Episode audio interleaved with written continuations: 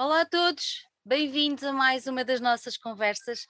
Hoje temos connosco o Pedro Flores. O Pedro tem uma história com a música, uma história antiga. Eu iria quase arriscar que ele nasceu no caldeirão uh, musical, mas já vamos, já vamos, já vamos tentar perceber isso tudo. Pedro, em primeiro lugar, muito obrigada por teres aceitado o nosso convite. É um gosto receber-te aqui numa das nossas conversas. Muito obrigado pelo convite. É, é sempre bom poder falar sobre o meu percurso e sobre de onde venho e para onde vou. Exatamente. por isso é sempre, é sempre, é sempre bom, muito obrigado. É isso. Olha, eu comecei com a brincadeira de dizer que tu nasceste no caldeirão uh, musical, isto porque eu sei que o teu pai estava relacionado também com a música e foi uma pessoa que, que sempre influenciou Sim. muito, tanto a ti como ao teu irmão, uh, que toda a gente conhece, uh, porque faz parte de uma banda que, que, que, tem crescido muitíssimo no universo musical nacional, que são os Capitão Fausto. Um, a verdade é que tanto tu como o teu irmão enverdaram pela música, mas eu queria começar exatamente por aí. Uh, ao contrário do teu irmão, que sem nós nos espantarmos muito, está envolvido no universo mais do rock, da pop, digamos assim, de uma música mais, mais atual, tu optaste por, no meio desse caldeirão musical, enverdar pelo fado. Conta-me lá como é que tu foste desaguar no universo do fado.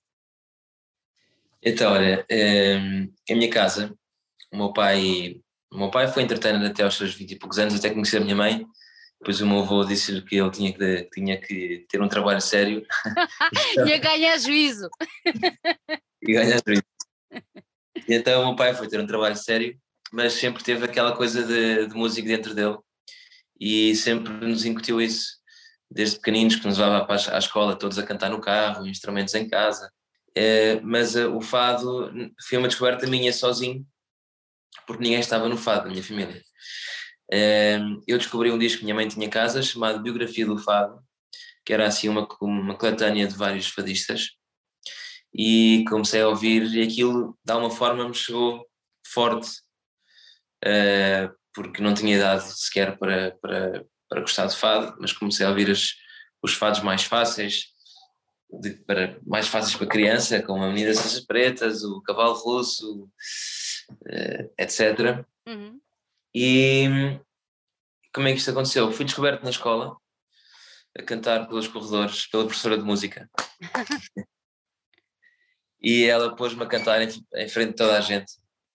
Ai, que vergonha! É, no auditório, depois foi, foi, foi terrível. Eu estava uma pizza de nervos. Imagino! e ainda por cima, o meu pai, eu não disse nada ao meu pai que ia cantar, porque estava cheio de vergonha.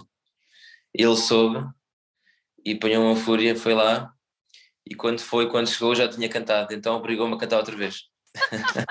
Porque ele não tinha ouvido, claro. Não tinha ouvido. E a partir daí, é, mais tarde, comecei a, a querer aos fados, pedia, comecei a pedir à minha mãe para ir aos fados. Minha mãe levava-me aos fados em pequenino. E depois comecei eu a querer eh, arranjar repertório, cantar e pedir para, pedir para cantar nas casas de fado. E assim foi. E assim fui entrando no meio do fado. meio do fado. Um, mas sempre gostei de cantar outras coisas. Uhum. O meu uhum. percurso também passou por. No restaurante da minha mãe cantava temas do Sinatra, de Kruner. Uh, tive bandas de covers com amigos, como a Carlos Landes, que andava na minha turma na escola, e fizemos, tínhamos uma banda e cantávamos, uh, cantávamos música pop, basicamente covers de pop.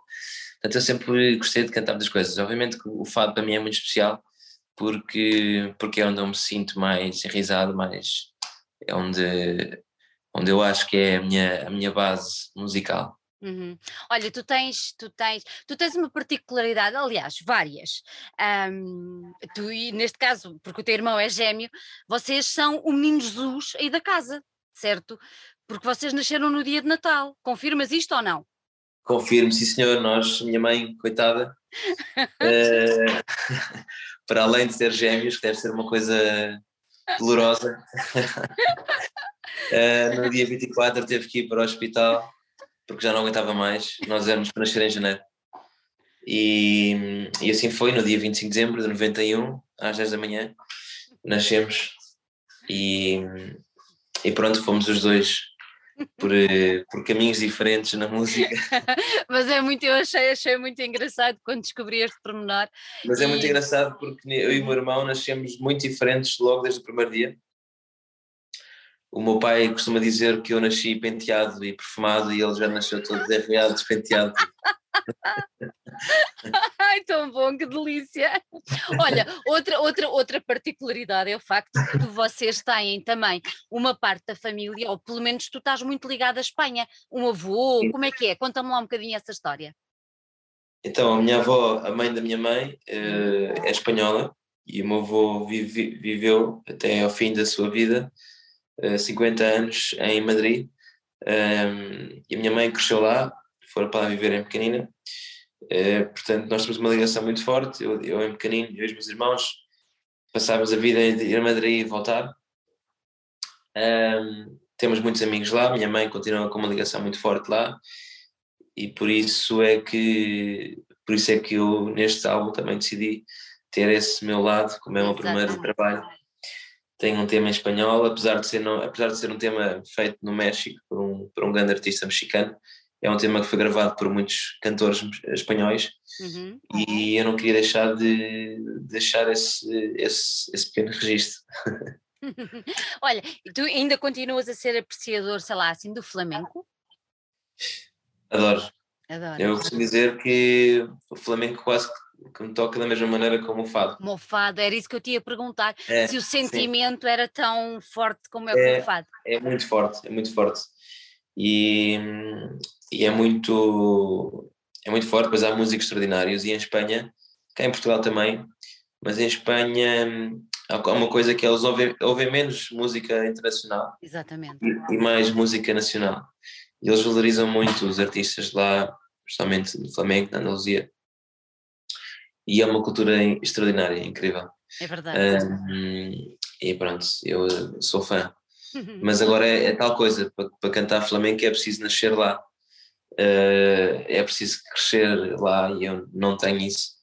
É como no fado, no fado é preciso ir desde pequenino às casas de fado e, uh, Mas não, achas, não achas que há, que há, um, há, um, há um ponto que, que se tocam, que é aquele, aquele sentimento na voz? Tu és muito jovem e eu acho muito interessante ver uh, jovens a cantar fado ou flamenco, um, porque eu acho que há pontos que se cruzam bastante, aquele, aquela dor, aquela, aquela entrega, aquela força que, que, vem, que vem da voz dos, dos cantores, tanto um como do outro. Não notas isso? Uh, quando, quando cantas tanto um género como o outro, tu tens que ter ali uma entrega e se calhar até envelheces um bocadinho, não achas? Há coisas muito idênticas, a entrega é muito idêntica, uhum. a interpretação do, uh, do cantor flamenco ou do fado, depois são sempre também poemas muito diretos, muito diretos à, à alma da pessoa, não é? E, e por isso é, é muito, nesse aspecto, uh, cruza-se muito. Nesse aspecto cruza-se, exatamente. E acho que sim. Uh... Olha, diz-me uma coisa, tu participaste no The Voice, uh, mas eu gostava de perceber é assim, quando vamos a um concurso de talentos na televisão, é porque queremos fazer alguma coisa de, de mais sólido com esse talento, não é? Na tua voz. Antes de ires ao The Voice, tu já tinhas a percepção certa ou a certeza exata de que querias fazer da música a tua vida? Ou foi depois no The Voice que tu tiveste essa certeza quando eles se viraram todos e tu disseste: Não, desculpa lá, é mesmo isto que eu quero. Não quero nada cá um, um trabalho sério. Não é que a música não seja séria, bem pelo contrário, mas quero mesmo é viver da minha paixão. Estou a perceber. Olha, não, eu de facto eu estava numa fase em que eu fui, pronto, eu, eu, eu cheguei a gravar uma primeira maquete com o Diogo Clemente, que é o produtor deste álbum, antes de eu tirar o meu curso, há 10 anos atrás.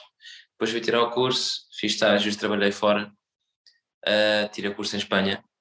E, e quando voltei estava focado noutras coisas. E por isso não estava, sabia que, que era uma coisa que eu tinha guardado numa gaveta e que gostava de abrir, mas que não, mas estava, estava com a cabeça noutro sítio. E quando me inscreveram, um, ehm, eu fui um bocado empurrado por uma pessoa que trabalhava comigo e, e portanto foi um bocado assim, mas, mas na verdade só, só decidi que era realmente isto que eu tinha que apostar depois de já depois de ter ido à prova cega. Eu, quando fui lá não sabia bem o que é que ia acontecer, um, mas de facto depois percebi, então, mas as, as pessoas gostam de me ouvir. Olha, quando eles se viraram, o que é que tu sentiste? Pensaste, epá, isto está mesmo a acontecer, como é que foi?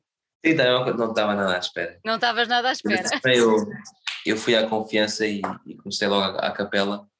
Pois. Assim, e eu estava uma pilha de nervos, tremia por todos os lados, eh, na altura, tremia de cima a baixo. E, e viraram os quatro mentores e foi, foi incrível. Depois foi uma experiência ótima porque conheci pessoas na música que, que estavam a concorrer comigo e, e, que hoje estão a fazer carreiras, como o Tiago Nacarato, uhum. Cláudia Pascoal, uh, Tomás Adrião, que foi o vencedor, e, e conheci pessoas incríveis. E depois este, este convite da Sony uhum. surgiu muito por causa do The Voice, é? porque a Paula Homem, presidente da Sony Music, um, chegou até mim através da Voice e por isso um, foi com este programa que, que se abriram estas portas. Claro, tu estavas escondido, não é? Eras uma pedra preciosa escondida. É, estava escondido, estava escondido. Olha, um, nós há, há, pouco tempo faleceu uma das minhas grandes referências, não só no fado, mas na canção. Antigamente falávamos muito da canção nacional, uh, que me acompanhou durante a, a, minha vida toda, que para mim continua a ser o nosso Frank Sinatra, que é o Carlos do Carmo. É uma voz absolutamente incrível a todos os níveis, como pessoa, como voz, como tudo. Um, e é o meu, a minha grande referência a esse nível. Um, o, que é que, o que é que ele representa para ti? Tu gostas? Tens no Carlos do Carmo uma referência? Além dele, que outras referências é que tu tens? Olha, o Carlos do Carmo é talvez as minhas principais referências. Acho o que, me faz, o que sempre me fascinou nele, para já, é a maneira como transmite e a sua dicção, como transmite, como transmite o poema. Um, com uma classe a dizer as palavras que, que não vi ainda em ninguém, não é? Um, e depois tinha uma maneira de estar também muito, muito boa, não é? Como artista, como, como homem de família, e por isso sempre foi uma, uma referência, uma referência para mim.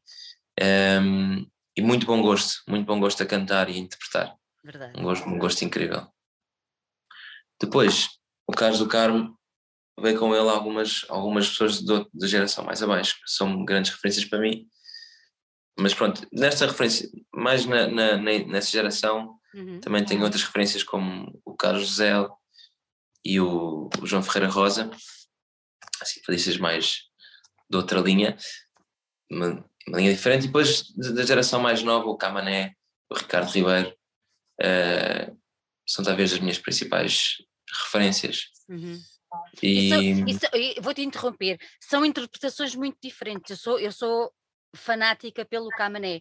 Eu acho que ele, quando abre aquela voz, ele não é propriamente uma pessoa grande, não é? Uh, como eu não sou, mas ele, quando, quando é em palco, uh, quando ele abre, não é? A boca, como é costuma dizer, é verdadeiramente impressionante é qualquer coisa do outro mundo. Olha, gostavas, é. de, fazer, gostavas de fazer um dueto com. Imagina assim, qualquer coisa com o Camané. Era uma coisa que gostavas? Olha, adorava. Ainda agora liguei ao Camané porque, mesmo agora, fui convidá-lo para o meu lançamento, uhum. para ele poder estar presente. Um, ehm, e adorava. Isso é um sonho, obviamente. Eu cresci a ouvir Camané. Eu acho que comecei exatamente Houve um fado que eu ouvi quando era pequenino, que é o Senhor do Livramento, que me chegou de uma maneira, pensei, o que é que é esta voz, o que é que é isto, o que é que, o que, é que se está a passar aqui? É. E até foi o fado que, fui, que, que, que eu levei para, para a Voice, para a minha prova cega. Que coragem, que coragem! E foi um dos, um dos fados que me que, que ouvi, assim, a primeira vez que me mais impactou, e a voz do Camané sempre me fascinou o bom, o bom gosto da sua interpretação, uhum. o timbre, que é o timbre mais, para mim, mais espetacular de, de voz masculina do nosso país. Nem mais. Um, e depois o Ricardo Ribeiro trouxe outras coisas, trouxe uma interpretação muito diferente, uh, uma linha mais ir buscar também ao flamenco e, e uma interpretação muito diferente um, que inspirou e que ainda hoje inspira muitos fadistas que estão, que estão a começar a cantar vão buscar muito ao Ricardo Ribeiro hoje em dia uhum. e isso nota-se muito um, e por isso são, são assim dos três meus intérpretes preferidos sempre masculinos talvez seja o caso do Carmo Camané e Ricardo Ribeiro. Eu acho que não, não mexia aí uma palha, como se costuma dizer.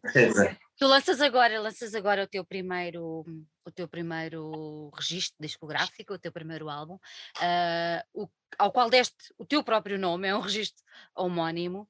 Um, o disco sai agora. Uh, houve aí alguma mudança de planos por causa da pandemia? Ou está tudo a seguir aquilo que tinhas pensado, bem como a Sony? Ou tiveram que alterar alguma coisa? Não, na verdade o disco já foi gravado, já tinha sido gravado já há um ano, um ano e meio, ia sair na altura, na altura hum, da pandemia e, e tivemos que atrasar tudo. Um, portanto, na verdade não ia sair o disco, ia sair os singles que tivemos que atrasar e com isso o álbum também atrasou. Uhum. E, mas, mas pronto, foi. Não é tudo por acaso, foi uma época de, de reflexão e de, e de que deu para, para começar também a, a, a, apostar na minha veia de compositor e comecei a escrever e a compor. Um, e é um álbum, olha, é um álbum que, que, já gravei quase há 10 anos, na verdade, mas que, que estou muito orgulhoso nele e que hoje me identifico muito. Um, e acho que é um, é um bom cartão de visita para começar e para me mostrar um primeiro passo para um caminho que eu espero que seja longo.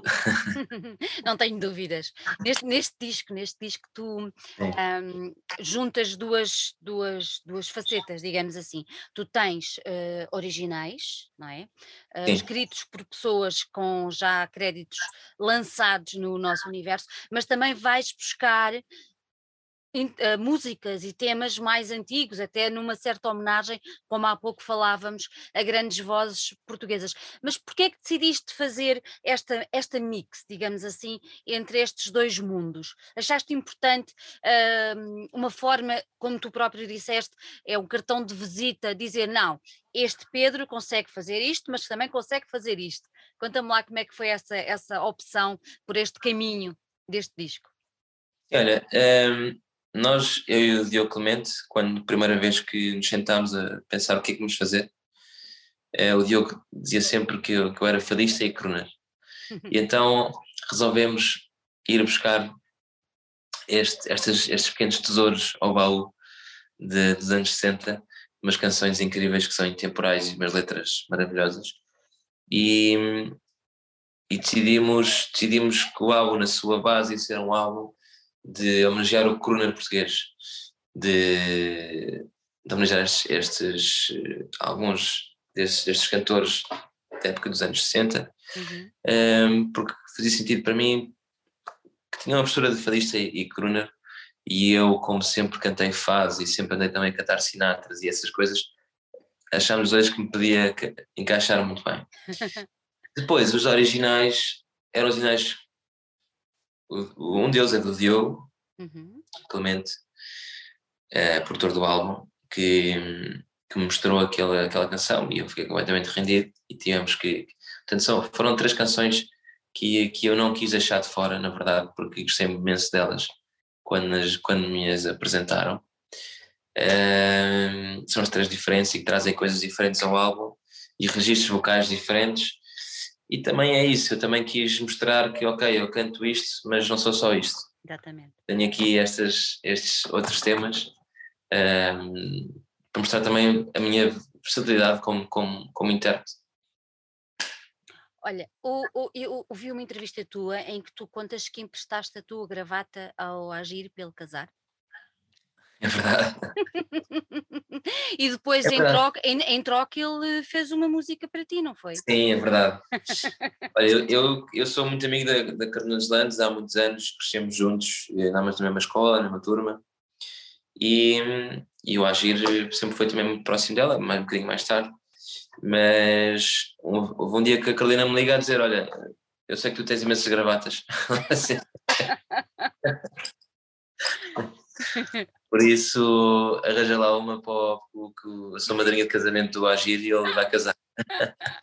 Muito bom. Eu tenho, ok.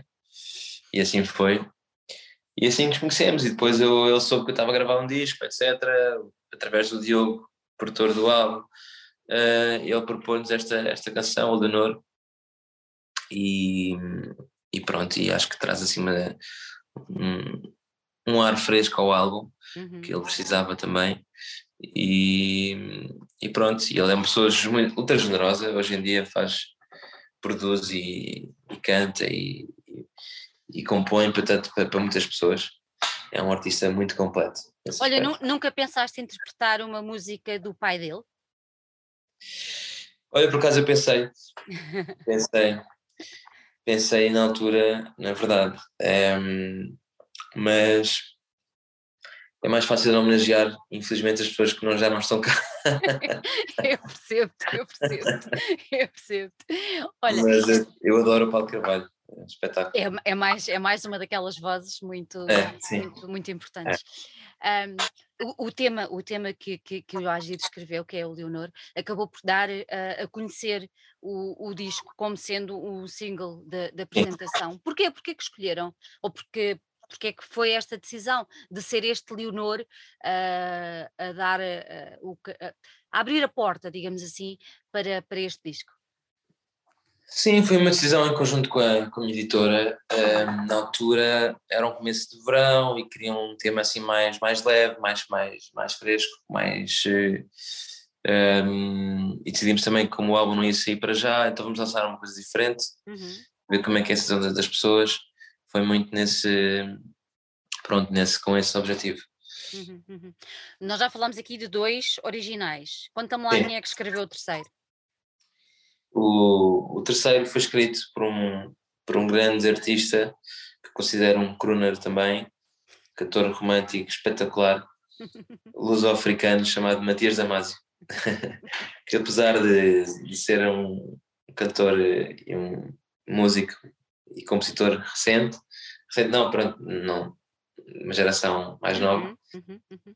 Ele canta umas letras absolutamente incríveis, de, diretas, não, são, outras, são, são canções muito simples, uhum. mas ao mesmo tempo com uma interpretação incrível. E eu sempre fui fã da voz dele e da, da, da maneira dele cantar. E entra, entra, entra perfeitamente no crooner. Sim, não haja qualquer dúvida disso. Exatamente, exatamente. e por isso é que uh, a Paula Homem, ela apresentou-nos, uhum. o, o, Matias é, está também na Sony Music, e quando o Matias propôs esta, esta canção, nós ficámos completamente. Eu disse: Isto é impossível, não está no álbum, isto tem que ser já gravado. E até, e até decidi gravar duas versões. Uma que saiu agora com o álbum, a outra foi o segundo single. Uhum. Uh, uma foi gravada em estúdio com take direto com piano de cauda e cordas. Foi uma experiência incrível com, com o Tiago Machado a dirigir e que, que correu muito bem, foi para as rádios e, e foi para uma novela na SIC e foi assim o tema que mais, que mais abriu, que mais me mostrou, não é? E, e o outro foi produzido pelo Diogo Clemente num arranjo mais próximo do, do daquilo que é, que é o álbum. É álbum. Um, e é um tema fantástico, gosto muito. Chama-se Última Lágrima, não é? Última Lágrima, sim. O título, o título também é lindíssimo, eu acho é. que é, é, é muito bonito. É. Tu vais apresentar este disco num espetáculo uh, no dia 3. Conta-me um bocadinho o que é que vai acontecer. Então, vai ser no dia 3 de novembro, uhum. às 9 horas, no Teatro Maria Matos, em Lisboa. Um, que faz parte, faz parte de um ciclo de espetáculos chamado Produtores Associados de Maria Matos. Se não me engano, o meu é o segundo. E o que é que vai acontecer? Vou apresentar pela primeira vez, por isso é que vai ser uma noite muito especial para mim, uh, um trabalho editado. Portanto, vou cantar o repertório do, do álbum. Uh, vou também uh, cantar um, um, tema que ainda não saiu, que me foi feito pelo Miguel Araújo, que será o próximo single que sairá no final do ano. Uh, portanto, vou estreá-lo ao vivo. Uh, e vou cantar também dois temas meus que surgiram tanto nesta época depois da pandemia e tal. Portanto, vou mostrar também não, não só o, o, álbum, mas já umas coisas novas. E, e depois vou ter uma banda de luxo uh, incrível. Uh, o Bernardo e o Pedro Viana nas guitarras, o Frederico Gato no baixo e o Miroca Paris, que é um percussionista absolutamente incrível, esteve, esteve a fazer a tour com a Madonna. Eu fui uma das pessoas que a, que a Madonna conheceu cá em Lisboa. Uh, chegou a ser percussionista da Cesária Évora. Portanto, é assim ah, um, um, músico extraordinário que vou ter o gosto e o prazer de ter uh, connosco neste concerto. E, e depois vamos ter também um convidado uh, a tocar o, o Te Estranho, o tal tema em espanhol, uhum. que vem só tocar esse tema ao piano, que é um. É mais novo que eu, tem, deve ter para uns 22 anos, e é um talento incrível. Conheci-o há pouco tempo, chama-se Manel Oliveira, uh, mais conhecido por Mapi. E, e por isso vai, vai ser um ambiente muito intimista, muito, muito próximo. E pronto, estou muito ansioso que, que chegue. Nervoso miudinho. Sim, já estou nervoso. Já me dei todos os dias a pensar no concerto. Olha, e te, te, já tens mais, já tens mais concertos agendados depois deste? Tenho aqui um, um concerto que ainda está por confirmar uhum. um, no início do ano, no auditório uh, Carlos Paredes. Boa. E, e depois espero eu que, que, mais, virão depois deste. Há bocadinho, antes de irmos embora, fiquei agora com uma curiosidade. Há, há pouco falaste que esta altura de que passámos de pandemia e tudo mais eh, te levou também a começar a compor, tanto que vais apresentar uh, dois temas uh, surpresa, digamos assim. Uh, podemos contar daqui para a frente com um trabalho só de originais teus? Olha, eu sei que o meu próximo projeto vai ter de certeza esse meu lado, uhum. um, mas eu, eu gosto, gosto de ser intérprete também e por isso acho que vou continuar a cantar uh, temas do, dos outros. Uhum. Acho que vai ser um registro, vou ter as minhas canções e vou, ter, e vou, vou cantar também de outros temas. Eu gosto muito de interpretar e de me deem uh, uma canção para, para vesti-la pela primeira vez Uh, e estou a gostar muito desta, deste meu lado que descobri de cantautor, portanto acho que vou explorar esse lado, de certeza, mas vou continuar a cantar as canções dos outros também, acho. Olha, agora só por curiosidade, sendo que tu tocas piano e guitarra, pelo que sei, uh, quando, quando compões, compões ao piano ou compões com, com a guitarra? Com a guitarra. Com a guitarra. A guitarra é assim, um instrumento que eu me sinto mais, mais confortável. Uh, o piano não toco, mas toco melhor guitarra, portanto a guitarra tem mais facilidade. Olha, e podemos ver algum num concerto, alguns por aí, uma, uma ligação entre o Pedro Flores e os Capitão Fausto? Olha, quem sabe?